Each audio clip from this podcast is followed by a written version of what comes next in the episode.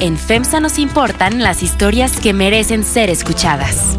Porque somos una empresa mexicana con presencia en 12 países. Porque conocemos el territorio nacional al operar el mayor número de tiendas de formato pequeño. Porque ponemos nuestra atención en la calidad, innovación, talento y sostenibilidad.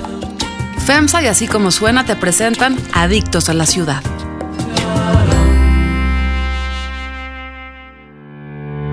Así como suena y Time Out México presentan Adictos a la Ciudad.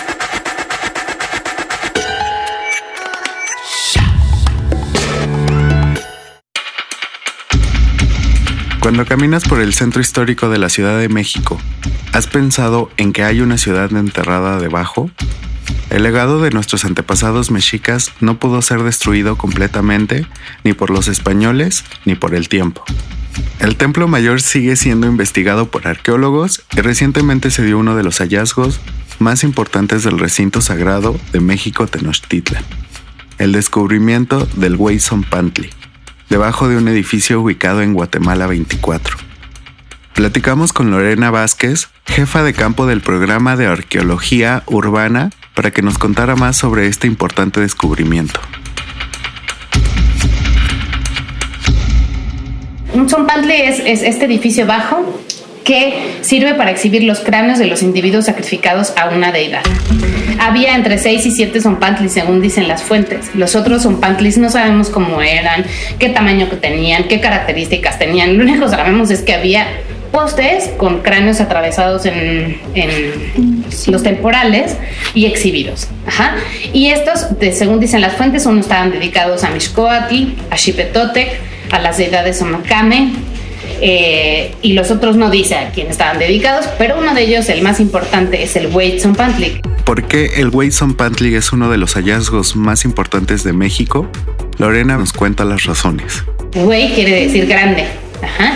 Entonces es el Gran Zompantli. ¿Por qué es el más grande? ¿Por qué se llama así? Pues porque está dedicado a Huitzilopochtli, la deidad tutelar de los mexicas, su deidad más importante que representa el sol naciente triunfante de haber vencido a las fuerzas nocturnas y es, es dios de la guerra. Entonces es la guerra y es el sol naciente que vence a la oscuridad.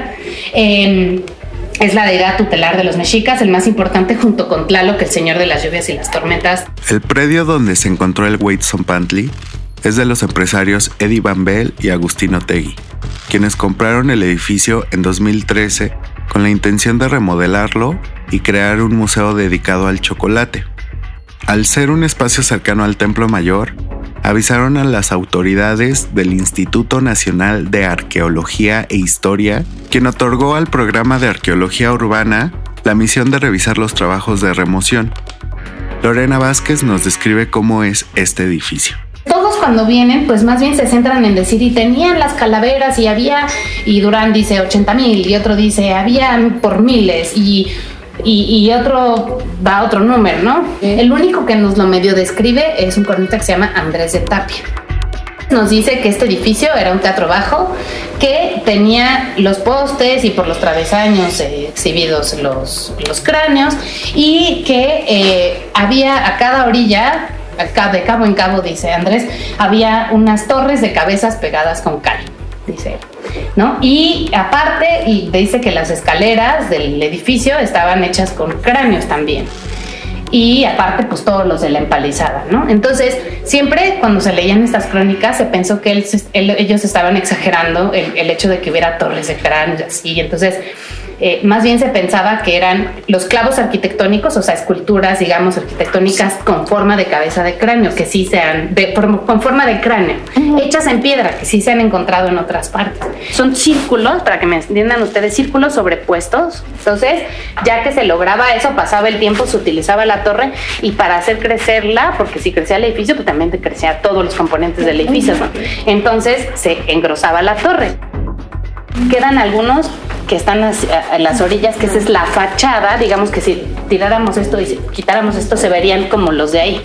Esa era la fachada de la torre. Lo que pasa es que cuando se, remodeló el edificio, pues quedan sepultados ahí, ¿no? eh, ahogados, como quien dice, ¿no? Entonces, pero bueno, ya para estos tiempos, en, en, ese momento y en este, pues había otra torre que es la que ya nosotros no vemos, ¿no? No la hemos encontrado. Junto con el equipo de arqueólogos, integrado por Miriam Abrego, Abel Vadillo y Rodrigo Bolaños, trabajan restauradores y antropólogos físicos. Las restauradoras, encabezadas por Vilma Martínez Garza, deben estabilizar la temperatura de los cráneos, limpiarlos y armarlos si se puede, para que posteriormente los antropólogos puedan analizarlos y dar más información sobre las personas que fueron sacrificadas en honor a Huitzilopochtli. Lorena nos cuenta más sobre el proceso que utilizaban los mexicas para construir el Zompantli. Realmente fue hasta 2015 y ya formalmente en esta temporada donde pudimos asegurar que en efecto el cráneo estaba usando como un material constructivo, ¿no? Entonces, ¿qué era lo que sucedía? Los cráneos eran exhibidos ya sea en este Zompantli o no podemos descartar que en otros Zompantli también y los hayan traído para acá. Pero al menos aquí los exhibían pasaba un tiempo, o sea, el cráneo se prepara, lo decapitaban y ya que lo decapitaban, o sea, lo mataban por extracción de había varias formas de extracción, pero la más común es la extracción del corazón. En el caso de Huitzilopochtli se ofrece el corazón, la sangre sirve para fertilizar la tierra. Separo la cabeza, ¿qué se hacía? Se desollaba, es decir, se quitaba la piel, se descarnaba, o sea, se quitaban los paquetes musculares que tenemos aquí, que tenemos muchísimos músculos en la cara para gesticular y sostener la mandíbula, abrir y cerrar los ojos. Entonces se, quitaban los paquetes musculares más importantes y al parecer en la mayoría de los casos se dejaba la mandíbula y se hacía pasar un travesaño, o sea, un palo de madera por este los temporales, que son estos de aquí. Entonces se pasa así, se exhiben. Los trabajos de construcción en Guatemala 24 seguirán hasta que se conozca más sobre el Whitson Pantley. Lorena nos comparte cómo trabaja el equipo en la zona. Estuvimos trabajando todo el tiempo con un arqueólogo, una arqueóloga, casi siempre mi, mi colega acá, Ingrid Trejo, este, y un, un antropólogo físico. El antropólogo físico es el especialista en estudia el hombre, los antropólogos estudian los seres humanos a partir del el cuerpo, ¿no? Entonces, eh, ellos acompañan a la arqueóloga y van haciendo su registro con las cédulas, excavando, en fin, y se, se pasan para allá, en el, fondo del cuarto están las restauradoras de aquel cuarto. Entonces se va estabilizando las condiciones de humedad y de temperatura de los cráneos, van perdiendo su humedad paulatinamente para no destruirse se limpian, se van pegando. Hasta ahora, el futuro del Zampantle es incierto, aunque Raúl Barrera, director del programa de arqueología urbana, mencionó que se pretende que este espacio se convierta en un museo de sitio para mostrar los descubrimientos al público. La museografía la hará Elina para que esto se exponga y se visite de manera gratuita.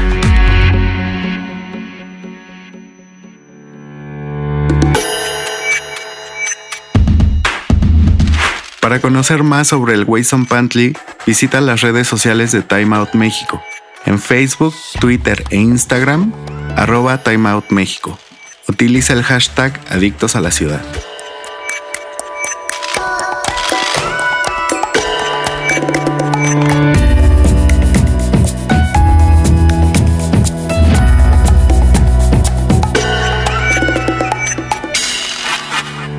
Así como suena y Time Out presentaron Adictos a la Ciudad. Escucha esta y otras adicciones en nuestra página así como suena.com o descarga nuestra aplicación en iTunes o Google Play.